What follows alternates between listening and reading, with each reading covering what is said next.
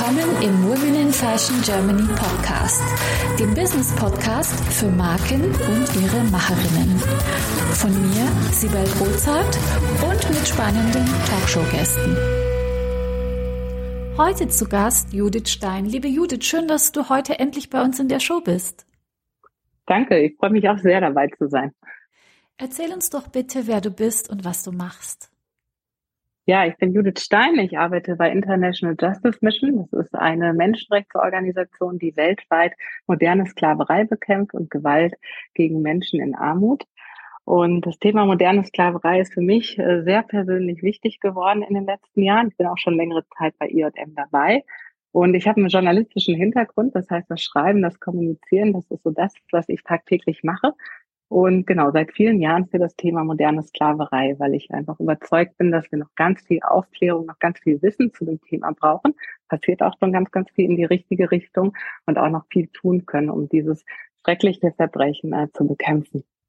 Kannst du uns da so ein bisschen Einblick geben? Ich habe äh, gelesen, es gab noch nie so viele Sklaven wie heute und vielleicht kannst du uns so ein bisschen erzählen, äh, was eure Arbeit ausmacht. Ja, vielleicht kann ich hier einsteigen, wie mich das Thema selber persönlich getroffen hat, weil ich muss selber zugeben, dass ich auch lange Zeit überhaupt nicht wusste, dass Sklaverei noch ein Thema ist. Und ich, glaube ich, ähnlich reagiert habe damals, äh, wie ich es auch immer noch heute als Reaktion kriege, ist das denn überhaupt noch ein Thema? Gibt es denn überhaupt noch heute Menschen in Sklaverei? Das ist doch schon längst abgeschafft. Und äh, vor IJM habe ich für eine andere Hilfsorganisation gearbeitet und war in vielen Krisen und Katastrophen weltweit unterwegs und ähm, ich war auch bei dem äh, oder kurz nach dem äh, sehr schweren Erdbeben in Haiti äh, vor Ort mit einem medizinischen Helferteam.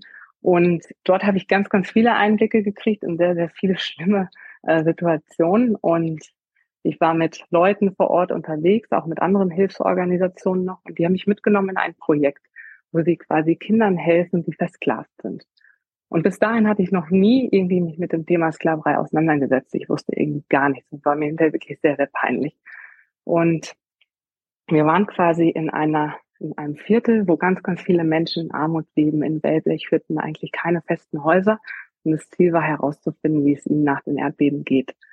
Und ähm, mit auch zu gucken, wie es gerade speziell den Kindern geht, die in Sklaverei festgehalten werden. Und für mich war es völlig undenkbar, einmal diese Armut zu sehen und dass diese Familienarmut ganz, ganz oft auch noch Kinder bei sich leben haben, die in Sklaverei festgehalten werden. Nämlich Kinder, die vom Dorf in die Stadt verschleppt wurden und dann dort eben für die Familien arbeiten, den Haushalt machen, also putzen, kochen, Wasser holen, die Kinder zur Schule bringen und eigentlich für alles ständig ähm, bereit sein müssen. Auch viel, viel sexuelle äh, Gewalt erleben und die dafür eigentlich gar nichts kriegen. Sie schlafen vor der Wellblechhütte mit gar nichts, kein Bett, überhaupt nichts. Äh, wenn es hochkommt, vielleicht eine Decke. Sie essen die Essensreste von der Familie und das ist nicht viel, wenn eine Familie eh schon sehr arm ist. Und diese Kinder habe ich getroffen. Und ich war schockiert, weil diese Kinder immer auf den Boden geguckt haben. Sie haben einen eigentlich gar nicht richtig angeguckt. Und das war ein ganz, ganz großer Unterschied zu den anderen Kindern in diesem Slum, die einfach auf mich zugerannt sind, weil ich so anders aussah und die mit mir spielen wollten, irgendwie ihre Aufmerksamkeit äh, haben wollten. Und diese anderen Kinder in Sklaverei, die hat man sofort erkannt, weil die einfach am Rand standen, weil die nicht beteiligt waren, weil sie wussten, sie gehören nicht dazu. Weil sie wussten, dass sie niemand sind, weil sie von jedem so behandelt werden und weil sie so schwer traumatisiert waren, dass sie ja eigentlich gar nicht viel sprechen konnten. Äh, der Mitarbeiter, mit dem ich dann unterwegs war von der Hilfsorganisation, hat versucht, sie zu fragen, wie es ihm geht oder wie auch jetzt gerade die Situation ist nach dem Erdbeben. Und dann habe ich in die Gesichter der Kinder geguckt und da war gar kein Ausdruck mehr. Das war einfach nur ein ganz leerer Blick. Das war ein ganz starres Gesicht. Da waren Narben im Gesicht. Und ich war so schockiert. Mir ist dieser Anblick einfach so tief gegangen, dass ich gedacht habe, ich weiß nicht ganz genau, was Sklaverei ist, was ist die Definition davon. Aber wenn das Sklaverei ist, wenn es das mit Kindern und Menschen macht, das einfach wie jedes Leben aus jemand rausgeblasen ist, rausgedrückt wurde, dass Menschen nur noch Maschinen sind, nur noch eine Ware sind, die funktionieren müssen, dann ist es ein unglaublich schreckliches Verbrechen, was ich irgendwie bekämpfen will. Und ähm, zurück in Deutschland habe ich mich dann ganz viel mit dem Thema Sklaverei beschäftigt und tatsächlich dann auch gemerkt, okay, es hat ganz, ganz unterschiedliche Formen. Es kann Arbeitssklaverei sein, ob in Haushalten oder in Fabriken oder in der Landwirtschaft. Es kann sexuelle Ausbeutung sein gibt ganz, ganz viele verschiedene Formen seit Jahrhunderten und gleichzeitig gibt es Formen, die neu entstehen oder anders entstehen. Auch die Digitalisierung, ähm, genau, teilweise ähm, ja, verändert einfach, wie ähm, Menschen auch verschleppt werden oder rekrutiert werden. Das heißt, es ist ganz schwer, manchmal auch äh, die verschiedenen Formen von Sklaverei zu fassen oder zu einem Bild zusammenzukriegen. Aber allen ist gemein, dass quasi Menschen wirklich ihre Freiheit genommen wird, dass sie ausgebeutet werden, dass mit ihnen Profit gemacht wird und dass jemand anders quasi davon profitiert. Und dem anderen ist es völlig egal, was mit diesen Menschen ist. Also es tritt wirklich die Würde von Menschen in Sklaverei auf übelste Art und Weise. Genau, das ist vielleicht so ein bisschen weiter ausgeholt, wie ich Sklaverei verstehe oder was, was irgendwie dahinter steckt, wie tief das geht. Das stimmt mich alles sehr, sehr traurig, liebe Judith. Also ich habe die Geschichten schon mal von euch gehört bei einer Veranstaltung vor geraumer Zeit. Es hat mich so mitgenommen und ähm, ich bin ganz äh, froh, dass es euch gibt und dass ihr euch dafür einsetzt. Vielleicht kannst du noch mal ähm, erzählen, wie die Menschenrechtsorganisation entstanden ist, wo und durch wen und in wie vielen Ländern ihr jetzt mittlerweile arbeitet oder wie, wie, euer, wie eure Arbeit, ähm, was für einen Einfluss eure Arbeit mittlerweile hat. Ja, sehr gerne, weil das finde ich auch so wichtig äh, zu betonen. Das schockiert total, kann ich dich auch total verstehen. Das geht geht uns allen so, egal wie lange man mit dem Thema unterwegs ist oder ob man es zum ersten Mal hört, das ist wirklich schockierend und ähm, ja, macht einen wirklich sprachlos ganz, ganz oft. Deswegen bin ich so froh, dass es quasi Organisationen gibt, dass es Wege gibt, die wirklich einen Weg rausfinden immer wieder, um einzelne Menschen zu befreien. Und genau, IJM ist eine der größten Organisationen weltweit, die Menschen eben aus solchen ausbeuterischen Situationen befreit, die wirklich äh, zusammen mit den Behörden vor Ort in vielen Ländern auf der Welt, mit der Polizei, mit der Justiz Menschen aus solchen Unrechtssituationen befreit und äh, für ihre Rechte einsteht, so dass sie wirklich in Freiheit hinterher leben können, aber auch in Sicherheit leben können. Und gleichzeitig, das ist irgendwie noch der größere Schlüssel, damit sich auch nachhaltig was verändert und nur Einzelne daraus befreit werden, dass in Regionen, wo äh, moderne Sklaverei sehr, sehr stark vertreten ist, also Regionen, wo vielleicht sehr, sehr viel Arbeitssklaverei ist oder Städte, wo einfach sehr große Rotlichtmilieus sind, wo viele Kinder sexuell ausgebeutet werden, dass man in diesen Regionen in der Zusammenarbeit eben mit der Polizei und der Justiz vor Ort äh, ja einfach an der Struktur was verändern kann. Denn ganz, ganz häufig ist es so, Sklaverei ist dort am stärksten und am meisten verbreitet, wo Rechtssysteme nicht zuverlässig arbeiten, wo sie Menschen in Armut nicht schützen, wo sie die Betroffenen nicht schützen, weil sie, warum auch immer, es sind unterschiedliche Gründe, nicht hingucken oder warum Recht, was eigentlich auf dem Papier da ist, nicht angewendet wird. Und da ist IJM sehr stark mit eigenen Ermittlern, Ermittlerinnen unterwegs, eigenen Anwälten, Anwältinnen und äh, unterstützt eben die Behörden vor Ort, dieses Verbrechen nachhaltig zu bekämpfen, durch Einzelfälle, aber auch durch strukturelle Veränderungen im System. Genau, und wie hat das Ganze angefangen? Durch den Gary Horgan, äh, 1996 ist schon eine Weile her, der äh, in Ruanda als UN-Chefermittler ähm, ja dieses schreckliche Verbrechen eben ähm, aufklären musste und äh, mit so viel Leid konfrontiert war, dass er ähm, als Anwalt überlegt hat, was, was kann man tun, ähm, um Menschen Zugang zum Recht zu geben, ihnen Schutz zu geben, ihnen Sicherheit zu geben. In Einzelfällen, aber auch eben ähm, strukturell, dass sich Orte verändern können, dass sie wieder Schutz und Recht möglich machen für alle Menschen. Und wenn man sich jetzt betroffen fühlt und helfen möchte, äh, wie funktioniert das? Ich meine, ihr habt, glaube ich, Großspender und Unternehmenspartner und andere wichtige Partner. Aber wenn jetzt jemand sagt, ich möchte mich da einsetzen dafür, wie, wie kann man das tun? Ich finde, das erste und wichtigste ist, dass man, dass man sich informiert über das Thema moderne Sklaverei, eben weil es so vielschichtig ist und weil wir irgendwie alle damit zu tun haben. Also über das Thema Lieferketten zum Beispiel geht uns Sklaverei alle an. Und äh, es ist ein weites Thema, aber einfach anzufangen, sich damit zu beschäftigen und äh, sich dem bewusst zu werden und dann auch darüber zu sprechen in seinem eigenen Umfeld oder was auch immer das genau bedeutet. Wo bin ich gerade aktiv oder wo habe ich Einfluss? Ist das in einem Unternehmen oder ist das, weil ich auf Social Media eine große Reichweite habe oder auch eine kleine Reichweite? Das ist in dem Fall ganz egal. Wie kann ich das Thema einfach in unser Bewusstsein bringen? Weil ich glaube, dass das ganz, ganz viel verändert wenn uns das bewusst ist, dass es ein Thema ist und dass es uns auch alle braucht, äh, um das zu bekämpfen. Also apropos Thema Lieferketten, das ist ja bei uns in der Modebranche auch ein großes Thema und wir wollen ja da auch ganz viel Transparenz reinbekommen. Und ähm, ihr habt ja jetzt auch eine Modekooperation gestartet mit dem humanitären Modelabel Aid. Und vielleicht kannst du da ein bisschen erzählen, was es damit auf sich hat und was ihr euch da vorgenommen habt damit. Genau, Aid ist ein gemeinnütziges Modelabel. Aid, das ist einfach der Kürzel für Empower Your Dressmaker. Ich glaube, so kann man äh, das Unternehmen auch am besten zusammenfassen. Es geht um Empowerment. Ähm, und zwar, äh, sie selber haben eine Nähwerkstatt in Mumbai in Indien, in dem Frauen ausgebildet werden und auch arbeiten und begleitet werden, die ähm, alle ehemals betroffen äh, waren von sexueller Ausbeutung, die daraus befreit worden sind und die jetzt quasi mit einer Ausbildung oder mit einem neuen Arbeitsort äh, einen Neustart in ein sicheres, freies, eigenständiges Leben wagen und dabei eben auch noch äh, in besonderer Weise mit begleitet werden. Genau, und Aid bringt regelmäßig äh, neue Kollektionen heraus und jetzt geht es genau um eine Sonderkollektion, die wir zusammen gemacht haben, in der Entstehung äh, haben IJM und AIDS ziemlich viel gemeinsam, weil wir auch lange Zeit als IJM ein Projekt in Mumbai hatten, was sich darum gekümmert hat, Kinder und junge Frauen aus sexueller Ausbeutung zu befreien. Und dann geht es hinterher, also wir begleiten sie auch noch äh, psychologisch und durch unsere Sozialarbeiterin vor Ort über lange Jahre. Und wenn sie dann so weit sind, dass sie ja eine Ausbildung anfangen möchten oder eine neue Arbeit suchen, dass wir dann gerne eben auch mit Partnern kooperieren und gucken, wo kann das sein.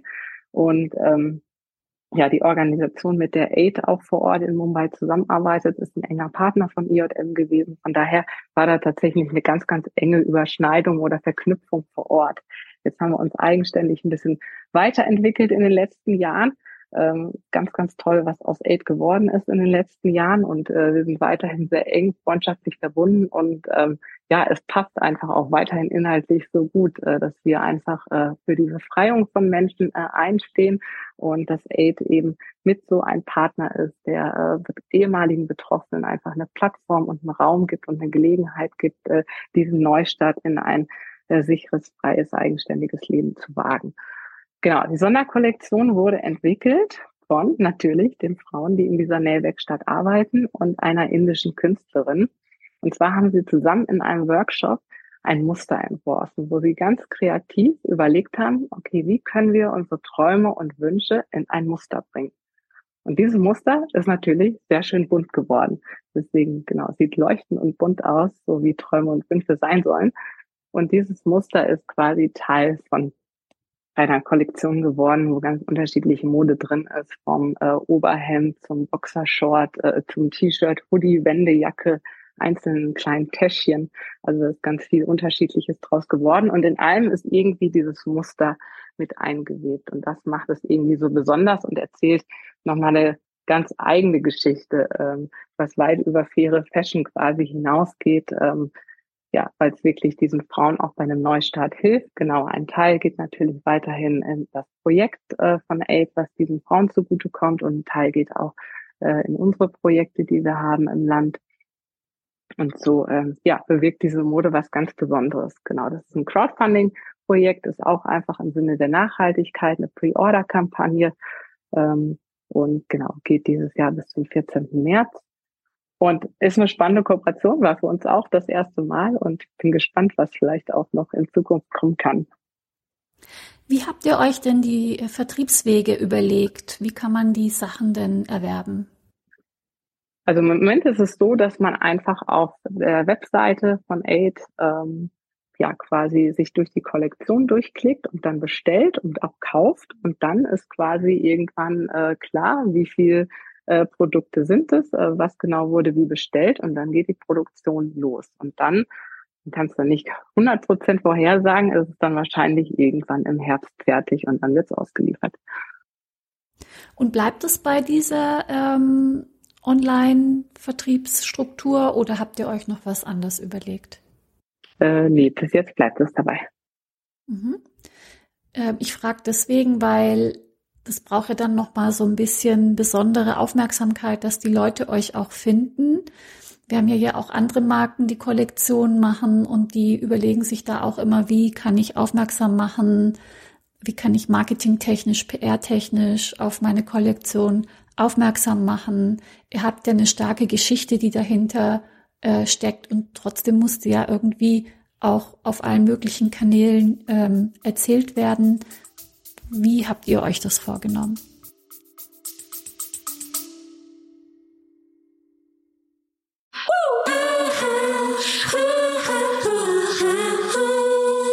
Möchtest auch du mit deinen vorhandenen Potenzialen, Fähigkeiten und Kenntnissen deine unverwechselbare Marke im Fashion- und Lifestyle-Segment aufbauen? Ich helfe dir gerne bei der Gründung deiner eigenen Marke, biete dir meine Erfahrungen, meine Plattform und den Zugang zu meinem exklusiven Netzwerk. Triff jetzt deine Entscheidung und vereinbare dein kostenfreies Vorgespräch mit mir auf womeninfashion.de slash mentoring.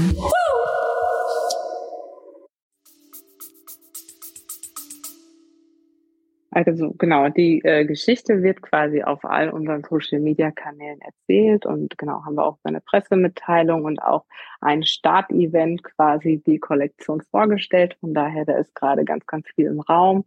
Äh, genau, es sind äh, verschiedene Leute auch aus Social Media, die mit drauf aufmerksam machen. Genau, wir haben ein paar Musterstücke, haben wir auf jeden Fall. Das heißt, ausgewählt kann man es auch mal anprobieren und angucken. Wir hatten es bei verschiedenen Messen jetzt auch mit dabei. Von daher sind ganz unterschiedliche äh, Wege, wie wir gerade auf die äh, Kampagne aufmerksam machen. Aber tatsächlich, man kann es nicht im Shop kaufen, sondern äh, nur online. Ja, es wird ja auch erst produziert, wenn dann bestellt wird, wenn ich das richtig verstanden habe, was auch ein schöner Weg ist. Ja.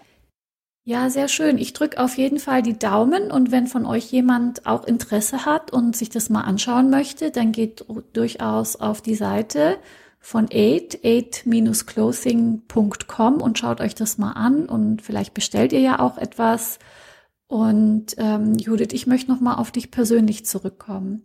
Jetzt in dieser Phase der Arbeit, der humanitären Arbeit, die du jetzt machst in den, all den Jahren, was war da so eine Herausforderung für dich, mit der du vielleicht nicht gerechnet hast und wie gehst du damit um?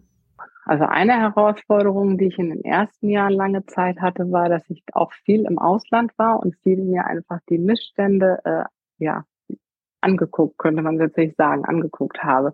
Das heißt, ich habe meistens äh, Kollegen mitbegleitet oder andere Leute, die wirklich vor Ort geholfen haben, äh, weil sie zum Beispiel Juristinnen waren oder Ärztinnen waren, also Leute, die irgendwie praktisch helfen konnten. Ich habe ganz, ganz lange irgendwie mein, mein Platz einfach nicht da drin gefunden. Ich dachte, okay, ich, ich weiß das alles, ich kriege das mit, aber was kann ich verändern? Was ist eigentlich mein Part da drin? Um dann irgendwann irgendwie zu entdecken, okay, indem ich meine Stimme gebe, ganz egal, ob ich schreibe oder rede oder, oder auf Social Media oder was auch immer, oder ein Buch schreibe, auch das habe ich im letzten Jahr zusammen mit meinem Chef, dem Dietmar Roller, gemacht, ähm, sind das alles Wege, was ich tatsächlich tun kann, um eben das, was ich gesehen habe, äh, weiter zu erzählen und äh, zu merken, okay, auch das hat eine Strahlkraft, das verändert. Äh, Menschen werden ja aufmerksam auf das Thema und überlegen sich dann wiederum, okay, was kann ich damit machen? Ich weiß jetzt davon und wie kann ich das weitergeben? Dass das einen ganz, ganz großen Wert hat. Das war mir lange irgendwie nicht bewusst, sondern ich habe eher damit gehadert, dass ich dachte, okay, warum habe ich keinen äh, besseren Beruf in Anführungsstrichen, jedenfalls was einfach viel praktischer helfen kann, als okay, ich kann vielleicht einen Text schreiben, aber das eben ja allein dieses Kommunizieren einen ganz, ganz großen Wert hat und ich das einfach auch merke. Wir sind äh, inzwischen über 1000 Ehrenamtliche, die mit IJM einfach auf das Thema aufmerksam machen hier in Deutschland, was für eine äh, Wucht das hat und was für Veränderungspotenzial das hat in die Politik rein, in die Wirtschaft rein, aber auch ja in die Gesellschaft hinein ja, das ist irgendwie was ganz Schönes. Und ich muss sagen, da habe ich irgendwie eher länger mit gekämpft oder gehadert, irgendwie da auch diesen Platz zu finden oder auch zu merken, okay, ja, genau das ist es, was ich kann. Und das ist auch ein wichtiges Puzzlestück, was ich einbringen kann in den Kampf gegen moderne Sklaverei. Sehr schön. Und kommen wir zu den Erfolgen, liebe Judith. Was war so ein Erfolg, ähm, der dir besonders ans Herz gegangen ist in deiner Arbeit? Also ich freue mich äh, immer noch zutiefst über äh, jede Person, die wir aus äh, Sklaverei befreien können. Und äh, jede Geschichte, die irgendwie bei uns aufploppt, irgendwie, wenn es gerade wieder äh, gelungen ist, mehrere oder einzelne Personen ähm, aus einer Ziegelei zu befreien, aus einem Bordell zu befreien oder irgendeiner anderen Situation, wo jemand so sehr ausgebeutet wurde, dann ist das irgendwie ein Riesenerfolg und dann freue ich mich darüber, äh, kommunizieren zu können. Ansonsten, ja, Erfolg in Anführungsstrichen, aber ich bin wirklich so begeistert davon, wie viele Menschen sich einfach mit uns eins machen. Wir sind eine relativ junge Organisation in Deutschland und wir haben auch ein Thema mit moderner Sklaverei, was, was nicht total Mainstream ist. Es kommt immer mehr ins Bewusstsein, das ist total schön. Ähm, und dass sich einfach so viele Leute damit eins machen. Also dass diese ja, Bewegung, sage ich mal, wirklich so sehr wächst. Also am Anfang waren wir, ja, es kommt mal fast an eine Hand abzählen, wie viele Leute. Und heute sind einfach so viele Leute mit uns unterwegs als, als Spenderin, als Spender, als Ehrenamtliche, ähm, als Unterstützer, Unterstützerin in der Politik oder die uns helfen, ihre Netzwerke aufzuschließen. Und das, da ist so viel Potenzial. Deswegen macht wirklich jeder Tag neu irgendwie Lust, äh, weiterzugehen und noch mehr zu entdecken, was möglich ist. Auch von Deutschland aus an Veränderungen anzustoßen und auch hier in der Gesellschaft einfach an Bewusstsein noch mehr zu bringen. Apropos Deutschland, das ist jetzt so eine Frage, die sich bei mir im Kopf breit macht. Habt ihr hier auch viel zu tun? Ja, das Thema Sklaverei ist äh, leider nicht nur auf verschiedene Regionen begrenzt, sondern ein weltweites Thema und das schließt Europa und Deutschland auch mit ein. Leider ja. Und genau, wir haben seit einigen Jahren ein erstes Projekt in äh, Osteuropa gestartet, in Rumänien, was ganz bewusst äh, den, den Auftrag hat, die Aufgabe hat, quasi von dort aus quasi ein Netzwerk zu spinnen, was eine Arbeit in ganz Europa möglich macht. Das bedeutet in unserem Fall, weil wir ganz, ganz viel mit Partnerschaften arbeiten, dass man erstmal auch zu den umliegenden Ländern, aber auch Ländern wie Deutschland, Großbritannien, äh, Niederlanden, wo einfach viele Menschen hin ja, verschleppt werden oder ähm, Leute äh, hinkommen, um zu arbeiten und dann plötzlich in Arbeitsverhältnissen sind, die ja einfach viel mit Ausbeutung oder auch mit Sklaverei zu tun haben, äh, einfach mit diesen Ländern Kooperationen ähm, zu finden, Partnerorganisationen zu finden. Bei uns ist es ja so, wann immer wir Menschen quasi aus solchen Situationen ähm, heraushelfen, dass es ganz, ganz wichtig ist, dass auch für eine Nachsorge gesorgt ist ähm, einfach nur eine Person aus der Situation rauszunehmen, ist natürlich, okay, sie ist nicht mehr unfrei in dem Sinne, aber je nachdem, wie lange eine Person in ja so ausbeuterischen Strukturen gefangen waren, ähm, hinterlässt es ganz häufig auch eben äh, Traumatisierungen, die angegangen werden müssen, um überhaupt wieder eine Grundlage zu schaffen, dass ein Leben in Eigenständigkeit, in Sicherheit aufgebaut werden kann. Und genau dafür brauchen wir ganz, ganz viele Partner und dieses Netzwerk, genau das bauen wir gerade auf, auch hier in Europa. Und deswegen fängt genau ganz langsam ähm, hier eine Arbeit an, die ähm, dann zum Ziel hat, auch in Europa grenzübergreifend eben Menschenhandel und moderne Sklaverei zu bekämpfen. Weil das sehen wir hier vor allem, dass es sehr grenzübergreifend ist. Ne? Ähm, man kann nicht sagen, okay, es kann man jetzt nur in Deutschland bekämpfen oder nur in Rumänien oder nur in Polen, sondern okay, die Länder haben alle was miteinander zu tun. Ganz, ganz häufig äh, auch äh, ich habe mit einer ehemaligen Betroffenen äh, von Zwangsprostitution gesprochen in Rumänien, dass sie gesagt hat, sie war in elf Ländern in Europa unterwegs, weil sie immer weitergereicht wurde, immer weitergereicht. Dann kann man sich vorstellen, okay, wie viele Länder äh, sind nicht nur betroffen, sondern braucht es quasi auch, um an einer Lösung zu arbeiten. Wahnsinn. Ähm, wir kommen zur letzten Frage schon, liebe Judith. Die heißt normalerweise, welchen Tipp kannst du anderen Marken mit auf den Weg geben, die gerade dabei sind, eine Marke aufzubauen? Aber ich glaube, in deinem Fall passt es viel besser, wenn ich dich frage, ähm, bei dem Aufbau von einem Netzwerk, das ist ja auch jetzt äh, in unseren Themen, ähm, spielt es ja auch eine große Rolle. Und für euch ist es ja ganz wichtig, dass ihr ein tolles Netzwerk aufbaut, international. Hast du vielleicht einen Tipp, den du ähm, unseren Hörerinnen und Hörern mit auf den Weg geben kannst ähm, beim Aufbau eines relevanten Netzwerks? Was mir als erstes spontan eingefallen ist, was ich merke, dass das Wichtigste ist einfach, okay, was ist deine Story oder was ist auch das Emotionale dahinter? Ähm, weil ich einfach gemerkt habe, okay, also wir alle sind mit so vielen Themen beschäftigt, dass uns überhaupt noch was erreicht, dass braucht es wirklich ja eine gute Story oder einen guten Moment, den man äh, teilen kann, wo wirklich emotional was ankommt. Bei unserem Thema, okay, moderne Sklaverei, da kann ich natürlich schnell jemand irgendwie ähm, ja, von so viel Leid erzählen, dass die Person schier erschlagen ist. Aber äh, das ist gar nicht das Entscheidende. Das Entscheidende ist quasi, äh, einen Hoffnungsmoment zu teilen, Moment zu teilen, okay, was, was verändern wir, was bewirken wir und das äh, stark zu machen. Weil das ist was, wo, wo ich merke, ganz viele Netzwerkpartner von uns, die, die können sich an diesen Moment erinnern, wann sie das erste Mal ja ähm, von unserem Thema jetzt gepackt waren. Und das ist meistens ein Moment, der trägt, weil ähm, weil sie sagen, okay, daran erinnere ich mich noch so gut und, und da hat es bei mir selber Klick gemacht. Okay, ich möchte davon Teil sein, ich möchte auch was verändern. Oder auch, wie du gesagt hast, wo du auf dem Event warst, äh, zusammen äh, mit Gary Horgan, dem Gründer von IJM, wo er selber erzählt hat, ne, das ist dir im Gedächtnis geblieben. Und äh, wie können wir Geschichten erzählen, ob das jetzt eine Idee ist, weil ich gerade selber irgendwas Neues gründe oder ein Thema, mit dem ich unterwegs bin, wie kann man wirklich auch emotional andere erreichen, und nicht nur irgendwie strategisch gucken, wie man irgendwie das und das platziert und wer kennt eigentlich wen wie. Äh, ich merke einfach so ein, so ein, Thema wie bei uns, das kann sich selbstständig machen, wenn man Leute äh, emotional erreicht hat, weil die dann selber überleben und selber äh, ja leidenschaftlich werden für das Thema, äh, wen kann ich noch erreichen. Und so spinnt sich was immer weiter und weiter. Ähm, ich habe das Gefühl, dass wir nicht äh, äh, immer genau wissen, wie sich irgendwie neue Kontakte ergeben, weil das oft über zig Ecken ist. Und so macht sich das eigenständig und so soll es auch sein. Vielen Dank, liebe Judith, dass du dir die Zeit genommen hast und uns Einblick gegeben hast in deine Arbeit. Und an der Stelle wünschen wir ganz, ganz viel Erfolg auch äh, mit eurer Modekooperation und dass es ein großer Erfolg wird und dass sich der Aufwand lohnt und dass ihr ganz, ganz viele Menschen erreicht und auch weiterhin äh, ganz, ganz viele Menschen rettet. Vielen Dank. Vielen Dank, sehr gerne.